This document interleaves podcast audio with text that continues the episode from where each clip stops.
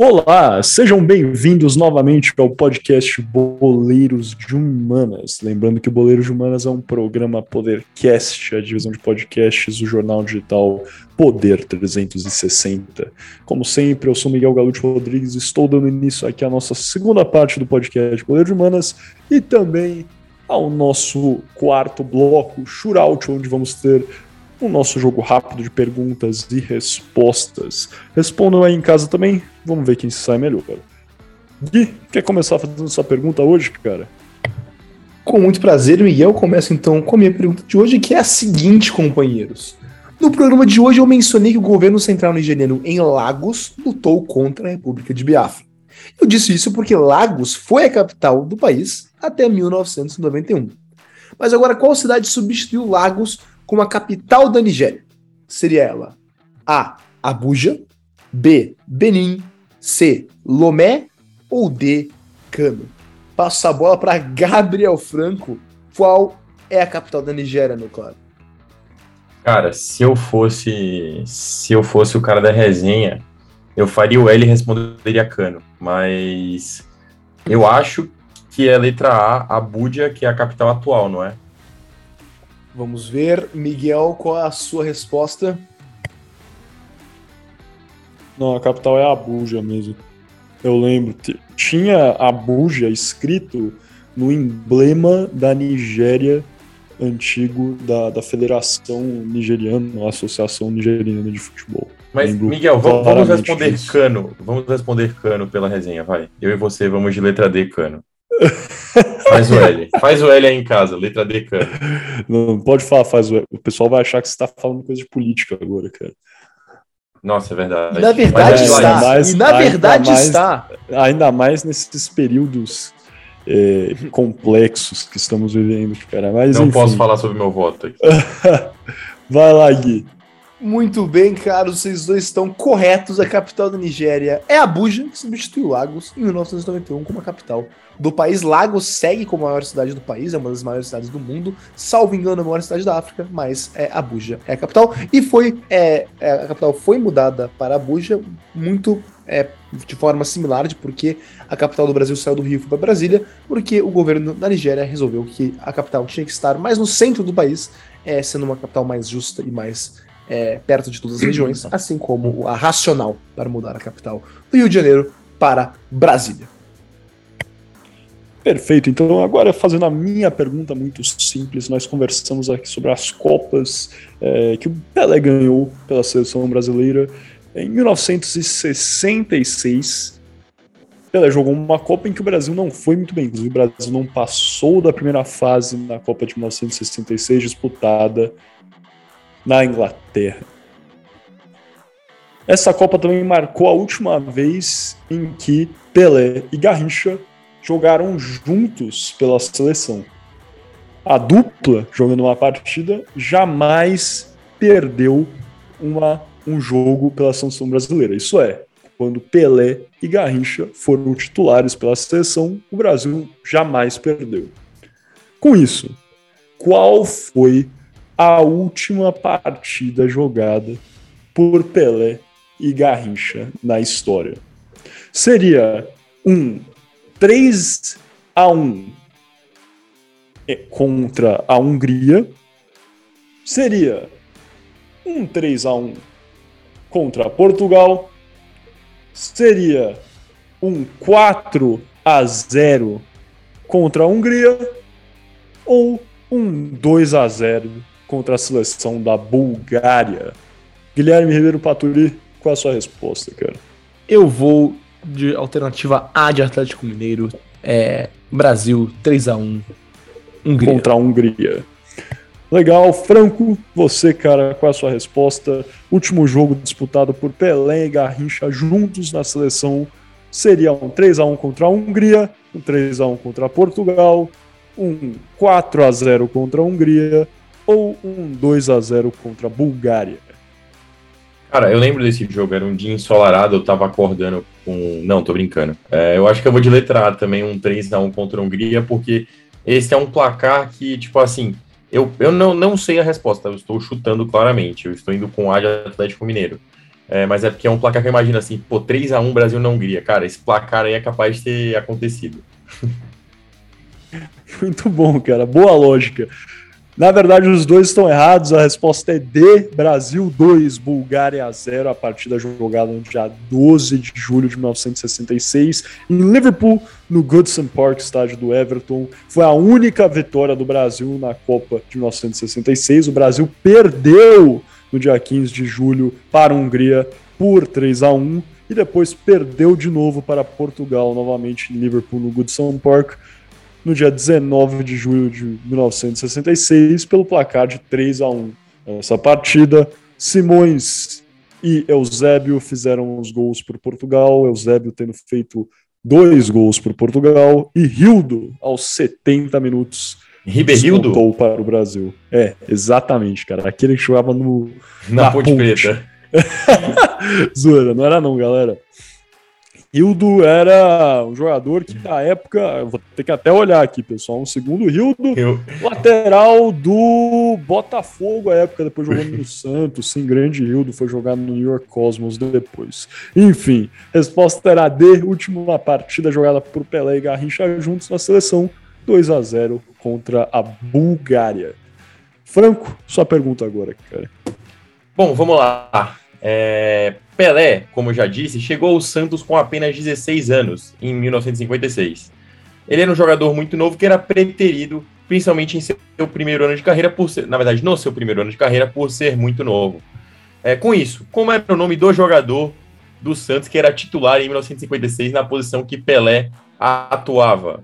Letra A, Emanuele Del Vecchio. Letra B, Norberto Menendez. Letra C, Boquita. Ou letra D, Eliseu Prado? Eu vou abrir para o Miguel responder. Boquita é muito bom, cara. Boquita era aquele. Boquita jogou no Bahia, não jogou, não? Cara, Boquita. não, mas eu. O Boquita jogou no Bahia, pode, mas não é esse pode existir, que eu estou pode falando. Pode existir tá outro Boquita. Eu Ele acho existiu. que é o Boquita, então. Eu acho que é o Boquita, cara. É o, é o melhor nome. Gui, qual que é a sua resposta?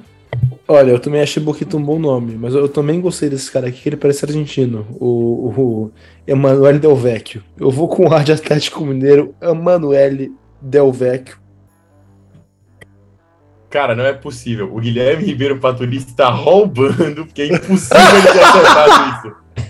É impossível ele ter acertado isso. Boquita, é, letra, letra A, Emanuele Del Vecchio, grande jogador santista da, é, no ano de 1957, ele foi vendido ao Verona da Itália e abriu a vaga na, se eu não me engano, era na ponta que, o, que ele jogava, abriu a vaga para o Pelé jogar. O Del Vecchio ganhou dois paulistas do Santos, 55 e 56.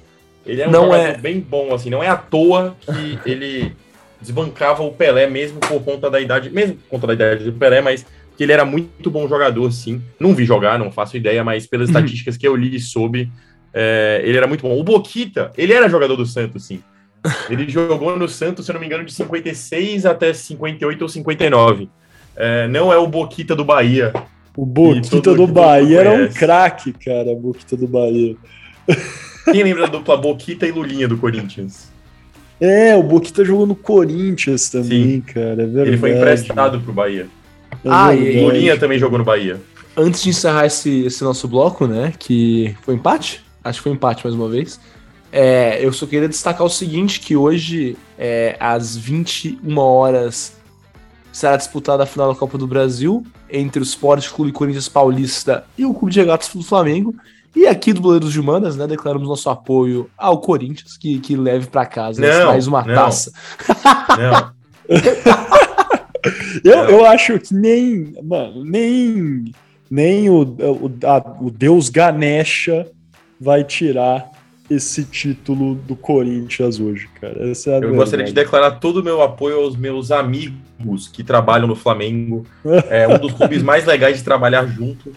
É, vou torcer para o Flamengo, sim. E digo mais: torcerei para o Flamengo na final da Libertadores contra o Atlético Paranaense. Oh, o Boquita, uma rápida afirmação é que sabiam que o Boquita foi campeão da Copa São Paulo de Futebol Júnior em 2009.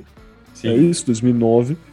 Aí ele foi campeão paulista de 2009 pelo Corinthians. Ele marcou o gol número 10 mil da história do Corinthians pelo Brasileirão em uma partida no dia 16 de agosto de 2009 contra o Atlético Mineiro. Ele foi campeão da Série B pela Portuguesa em 2011, a Barcelusa, no Camp Nou. Que mais? Cara, esse cara é um jogador histórico. Boquita, se você estiver nos escutando, cara, é verdade. Olha, em 2017 o cara ainda ganhou a Série C e o Campeonato Alagoano pelo CSA. Cara, Boquita, você é um tesouro do futebol brasileiro, cara. Essa é a verdade. Mas sem mais delongas, então vamos passando para o nosso quinto e último bloco, bloco do podcast Poleiros Humanas, as alternadas.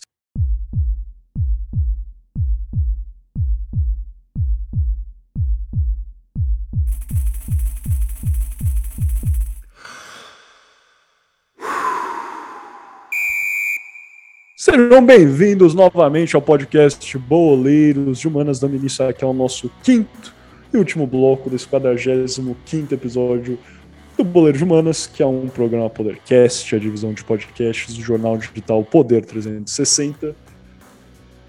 Eu sou Miguel Galo de Rodrigues, aos que não lembram, estamos dando início aqui às alternadas, então, onde vamos fazer o nosso tradicional debate hoje ao contrário do que a revista britânica 442 fez, com todo respeito, vamos fazer a nossa lista digna dos 10 melhores jogadores da história. Em primeiro lugar, eu coloco, eu coloco o Rafael Aparecido da Silva, mais conhecido como Boquita, nascido Brincadeira, não. Boquita não é o melhor jogador da história, mas ele é sim um jogador importante do futebol brasileiro, como a gente acabou de ver aqui. Mas em primeiro lugar, é, acho que não tem muita discussão. Edson Arantes dos Nascimento, por tudo que ele fez pelo futebol, pelo Santos. É verdade, eu acho que é, e a gente pode discutir isso agora. O jogo mudou, o futebol mudou. Mas se o Pelé não era tão distoante assim, né? Se ele não seria o Pelé hoje em dia, ou no mínimo não o melhor jogador hoje em dia, por que, que não existiam mais Pelés naquela época se o futebol era o mesmo, o campo era o mesmo, ruim, as chuteiras pesadas para todos? O Pelé realmente era um atleta diferente, por isso o meu voto de melhor da história é sim no Pelé. E vocês, pessoal? De acordo. Acompanhe o relator. Perfeito. Então, sem problemas, Pelé em primeiro lugar. Segundo lugar, quem quer começar fazendo a sua defesa para um jogador?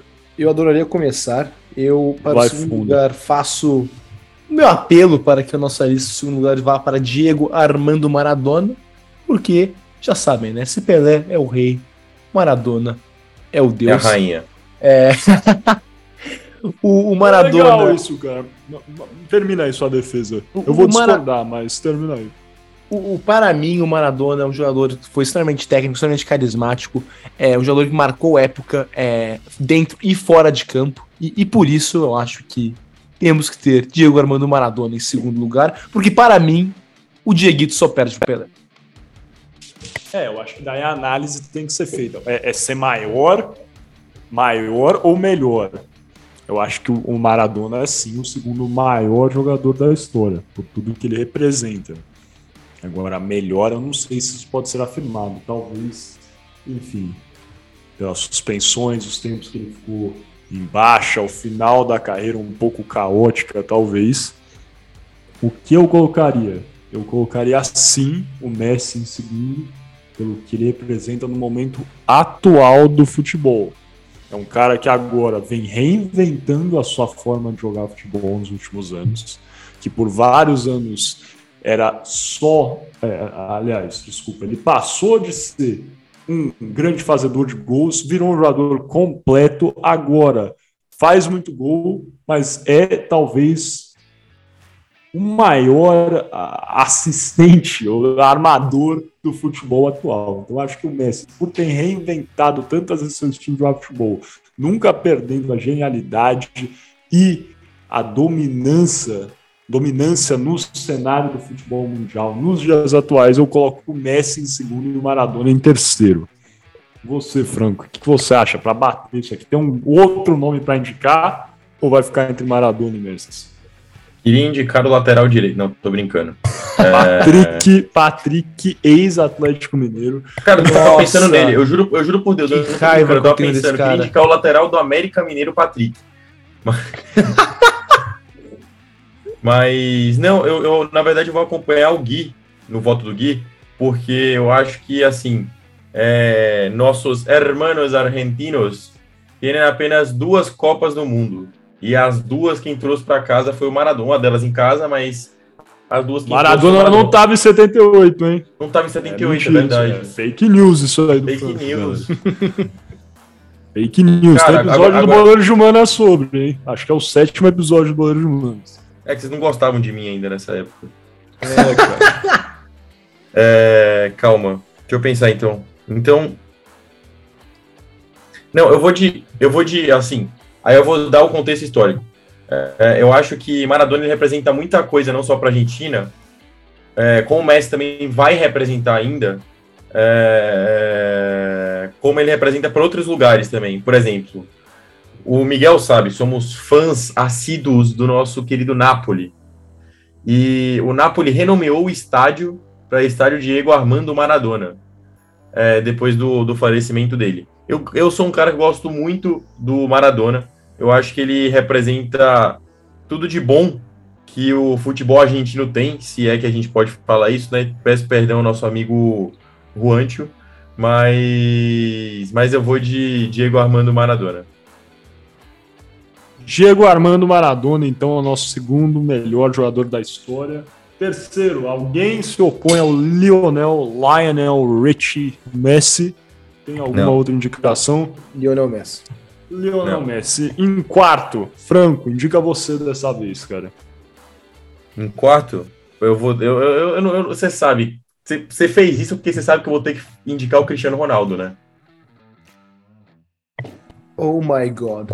É. Indica aí o indico Cristiano Ronaldo. Cristiano Você Ronaldo. pode indicar Indico outras Cristiano pessoas, Ronaldo. cara. Tiveram Eu indico Cristiano grandes- Ronaldo e eu, indi- eu digo mais, eu indico o Cristiano Ronaldo é, lado a lado com o Messi. Pra mim, sabe quando, quando é começo de campeonato que tipo dois times ganham de 2 a 0 e ele- os dois compartilham a segunda posição? Eu acho que Cristiano Ronaldo e Messi eles estão na mesma prateleira, assim. Vocês falam, ah, o Messi é gênio. Pô, cara, o que o, que o Cristiano Ronaldo ganhou na carreira, irmão? É brincadeira, Não, né? o Cristiano- O Cristiano Ronaldo é uma É máquina. brincadeira, ele é uma máquina. E até Ele é ele tem máquina. 37 anos. Ele não fez tem- ou 38? Eu acho que ele fez Agora não 38. sei. Ele tem um físico melhor do que muito jogador que tá no, no ápice da carreira. É, é inegável que o cara é uma máquina. Pra mim, os dois- 37. Ele, ele é Os dois estão empatados. Mas o quarto, pra mim, é, como a gente tem que seguir uma ordem, eu não sou de ficar em cima do muro, eu prefiro o Messi ao Cristiano Ronaldo e indico o Cristiano Ronaldo em quarto lugar. Gui, Vai você primeiro, Miguel, que se você concordar já termina, porque eu vou discordar. Não, discorda. Ué, lógico. então. Eu- eu vou discordar, cara. Puskas. Eu, eu, Então- é porque, mas eu admito que eu tenho uma certa implicância ao, ao Cristiano Ronaldo. Sempre tive.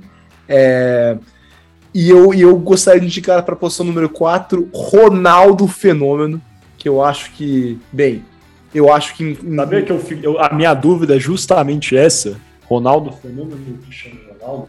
Quarto Qual. Ronaldo é melhor? Eu colocaria o Fenômeno em quarto e colocaria o CR7 em quinto. Simplesmente porque, porque, primeiro, eu tenho uma certa implicância com o Cristiano Ronaldo. Segundo, eu sou brasileiro e eu acho o Ronaldo Fenômeno um gênio da bola, cara, que teve, infelizmente, os joelhos é, não, não, não cooperaram. A gente só não levou a Copa de 98, porque o pobre do Ronaldo teve. O que ele teve? Ele teve um ataque de epilepsia antes do jogo. É, enfim, é, é- é um jogador completo, um jogador que, que marcou época, não só na seleção, mas na maioria dos clubes que passou. É, então eu colocaria. E, e, claro, né? Foi o mais responsável pelo Penta. Então eu colocaria sim Ronaldo Fenômeno em quarto lugar. Voto de Minerva aqui, hein, galera. Eu vou ficar com o Gabriel Franco, vou ficar com o Ronaldo, pensei muito nisso. Realmente, eu acho que o Ronaldo Fenômeno era sim um fenômeno. Uma declaração agora do Alessandro Nesta, que é um dos maiores zagueiros da história do futebol mundial, falando que perguntaram para ele se ele ia conseguir marcar o Haaland. Ele falou: lógico, eu marquei o Ronaldo Fenômeno, marquei Messi e Cristiano Ronaldo. Que foram difíceis, mas ninguém era igual ao fenômeno. O fenômeno era de fato um fenômeno. Então, aí eu acho que entra um pouco da questão de durabilidade, de. É, o, o Cristiano Ronaldo também, galera, ele se reinventou na carreira e é verdade. Um cara que era driblador, velocista, virou uma máquina fazedora de gols. Né? Acho que aquela Champions foi 2016 ou 2017, que até as quartas de final ele tinha dois gols na Champions e terminou a Champions com mais de 10, uma coisa absurda. Assim. Então ele é um cara que cresce em jogo grande. Para mim, isso é uma coisa que é importantíssima. Um cara decisivo. Ronaldo, por um tempo, ficou né, justamente essa, Copa de 98, porque ele teve um problema na final. Vários chamaram ele de amarelão, etc. Injustamente, na minha opinião. Mas enfim, o Ronaldo, Cristiano Ronaldo, no caso, é um cara muito decisivo, que se provou ao longo do tempo. Acho que ainda aos 37 anos está em alto nível no Manchester United. Uma temporada boa, por mais que o Manchester United seja um time aí abaixo da média do futebol inglês, não é nem para o futebol mundial. O futebol inglês é um time. Assim, quando a média, né, logicamente, são os quatro melhores times, vai, seis melhores times. Mas essa é a minha opinião. É Cristiano Ronaldo em quarto pela durabilidade, pelo que ele representa, pela sua poder de decisão. E agora sim, já abrindo a minha, quinto lugar eu colocaria Ronaldo Fenômeno. O que você acha? O relator um fenômeno em quinto. Cara, é, eu acompanho também. Eu, eu acho que o Ronaldo é o quinto melhor, sim. Agora que fechamos top 5, acho que vai virar balbúrdia aqui. A gente, é, a gente não pode. Ó, a gente tem que pensar assim, ó. Criticamos a revista inglesa, que eu não vou citar o nome, que não merece ser citada. colocaram muitos ingleses. A gente não pode exagerar nos brasileiros, tá bom? De fato. Não, mas agora vamos pensar. Agora vamos tomar 10 segundos cada um, aqui vai ficar 10 segundos de podcast aí em silêncio para vocês. Mas quem vocês acham que é o sexto melhor jogador? Quando eu falar já, todo mundo vai ter que falar quem é o sexto. Não. tá, Franco, vai você então. Quem você acha que é o sexto melhor jogador? O sexto melhor jogador. É, bora lá. Para mim, o sexto melhor jogador é Zinedine Zidane, da seleção francesa. Eu acho que eu vou acompanhar. A... Não, não vou acompanhar. O Zidane foi o quinto, mas para mim o Zidane é o sexto melhor jogador de todos os tempos. Eu concordo, na minha, eu fiz minha listinha aqui, o Zidane tá também, é, tá também, tá, tava em quinto, na verdade, na minha lista, mas teve umas mudanças na, na coletiva, mas eu mas colocaria tá o Zidane em sexto. em sexto. Interessante, cara, é verdade. O Zidane, é que a gente tá colocando vários jogadores mais recentes também, galera, ou no mínimo que representam talvez uma coisa maior como Pelé e Maradona. O Zidane foi um cara que a gente viu jogar Aí você tá dando espaço para os flamenguistas falarem o lateral César, que jogou muita não, bola. Não é o lateral César que eu quero pontuar aqui. Tá pensando em alguém que mudou o jogo. E aí eu coloco o Johan Cruyff da seleção Cruyff. holandesa do Barcelona, que também foi um grande técnico de futebol cara que tinha um entendimento do esporte como poucos e que ajudou a mudar o esporte. Isso para mim é muito importante. O Zidane é um cara meio campista ferrado, craque, cracaço. Mas o Cruyff, para mim, mudou o esporte. E para isso, eu acho que ele merece um lugar talvez um pouco mais alto que o Zidane, minha opinião. Cara, Gui, eu vou te, eu vou te abandonar. Eu acompanho o Miguel. eu vou mudar meu voto para Cruyff. Muito bem, então Cruyff. colocamos então o Cruyff em o Johan Cruyff, grande holandês, em sexto. Exatamente. em, em sétimo, Zinedine Zidane. Alguém se opõe a isso? É isso mesmo. Eu entro com o Zinedine Zidane em sétimo. É, também, eu também acho. Agora vai você, Gui. Quem você acha que é o oitavo melhor jogador da história do futebol mundial? Tá Olha, precisando de uns defensores. Eu vou, é, eu ia, eu exatamente, eu ia mudar minha lista aqui. Tem um jogador, meio campista brasileiro, mas eu não vou falar ele, vou mudar ele de ordem na minha listinha. Não, não falta um mudar, defensor. Se você acha, se você não, mas tem, tem, falta um defensor, eu acho, e falta é, mais jogadores não brasileiros. Eu acho que é justo colocar em oitavo Franz Beckenbauer. É, claro, um jogador, Miguel, como você falava, um pouco mais antigo, né? Acho que nós, ninguém aqui ouviu jogar, talvez melhores momentos no YouTube. É, mas, claro, um jogador que parecido com o Johan Cruyff, não só ele foi um talvez o melhor zagueiro da história do futebol, é, isso é talvez uma unanimidade, mas ele também, como técnico, foi muito bem. Então eu acho que ele merece estar aí em oitavo, Franz Beckenbauer. Franco, o que você acha, cara? Peraí, você fala primeiro que eu tô pesquisando uma coisa aqui. Claro, logicamente. Eu também tava pesquisando uma coisa, realmente. Eu, eu, eu queria... Ah, já pesquisei. Então vai. Posso indicar? Já que vocês querem um. Eu vou indicar outro aqui também, tô falando que eu vou indicar outro. Já que vocês querem um zagueiro. Já que vocês querem um zagueiro, eu vou indicar.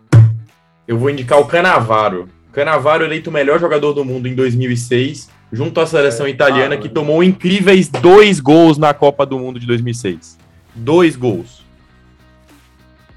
Melhor para mim, para mim ele é disparado assim, tipo, se você empatar para quem são os melhores zagueiros, a gente tem o Capita, que jogava de lateral também, mas jogou de zagueiro muito tempo da carreira. A gente tem o Canavaro e a gente tem o Maldini. O Nesta, para mim, tá na prateleira abaixo deles. Mas essa é a minha opinião. Eu indico o Canavaro como os... oitavo, né?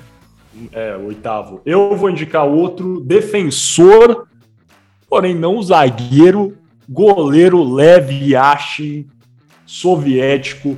Alguns números do Aranha Negra, maior goleiro da história, sim ou claro. O cara teve 812 jogos na carreira e 270 jogos oficiais sem levar gol, clean sheets, que é um recorde histórico. 150 pênaltis defendidos, recorde. Quatro Copas do Mundo da FIFA disputados 58, 62, 66 e 70, 14 jogos de Copa do Mundo no total. Campeão soviético, uma, duas, três, quatro, cinco, seis vezes, três vezes campeão, campeão da Copa da União Soviética. O cara foi medalhista de ouro nos Jogos Olímpicos em 56 e ganhou a Eurocopa em 60 vice da Eurocopa em 64 e quarto colocado na Copa do Mundo de 66. O cara, enfim, era uma máquina. Foi da seleção da Eurocopa em 60, seleção da Eurocopa em 64, bola de ouro, único goleiro bola de ouro da história em 63. O cara tá na lista FIFA 100, ele é sempre considerado, não sempre, mas corriqueiramente considerado o melhor goleiro da história, tá no Dream Team da Bola de Ouro justamente como o melhor goleiro da história, tá no All-Time Team da IFFHS.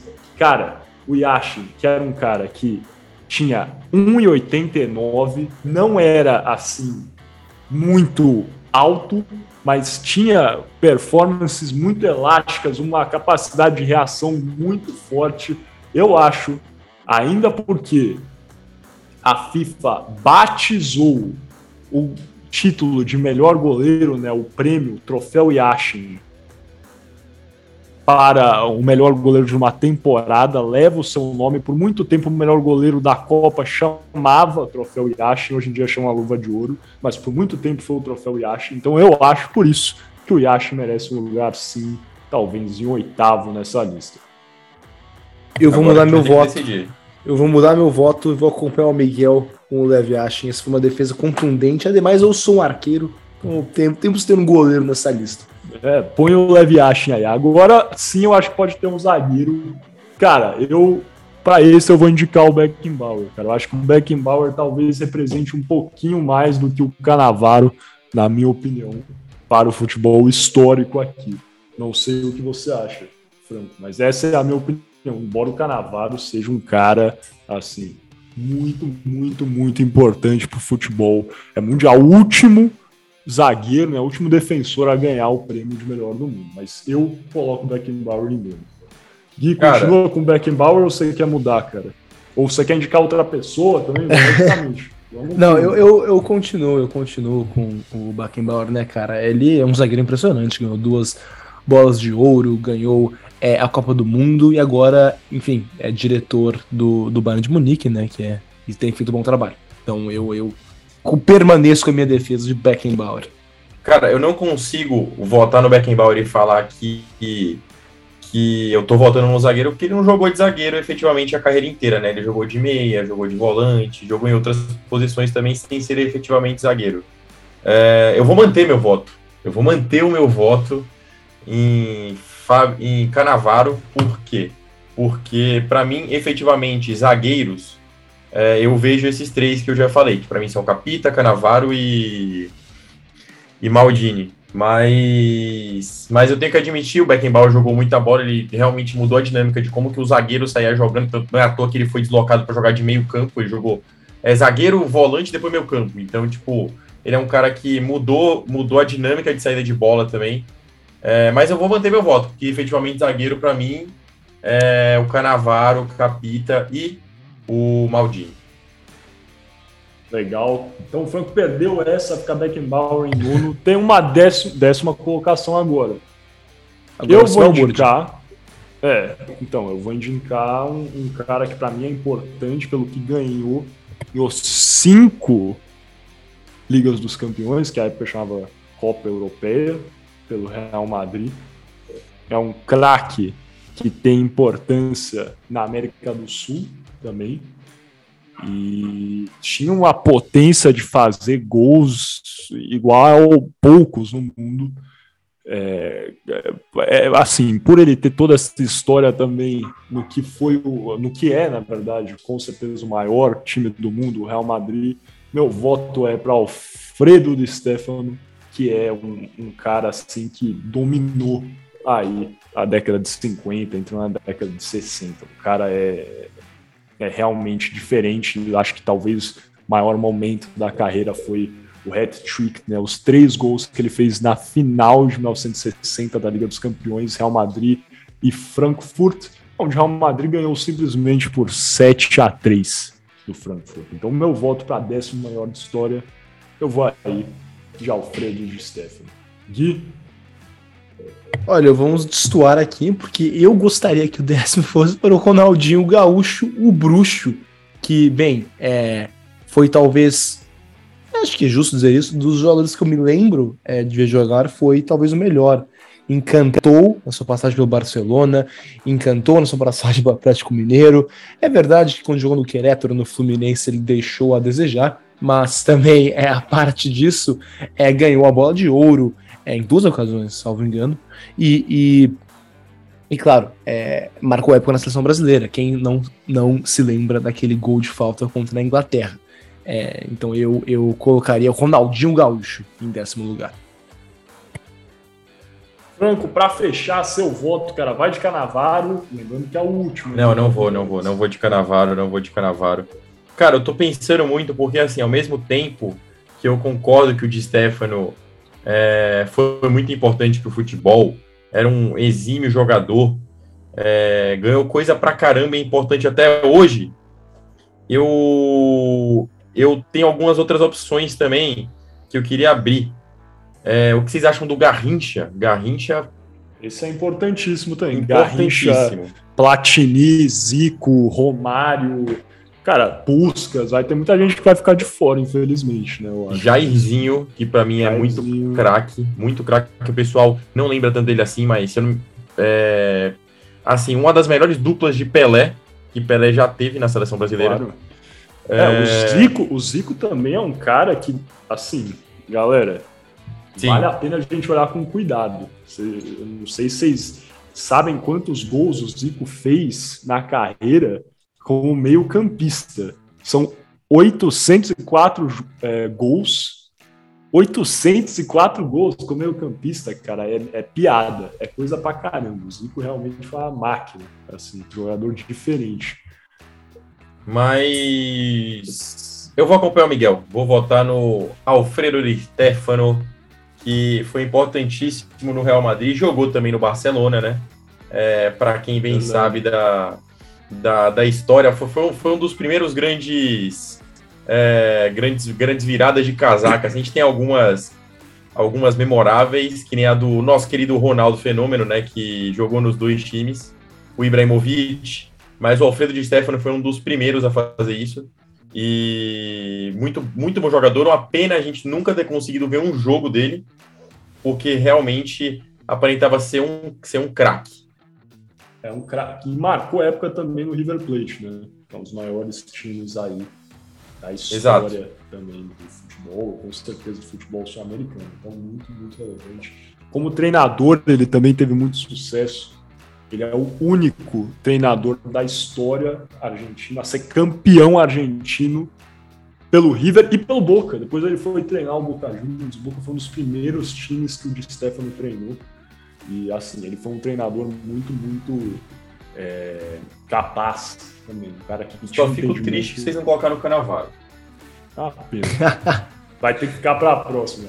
Mas então essa é a nossa lista, tá acabando nosso tempo aqui. Vamos ler.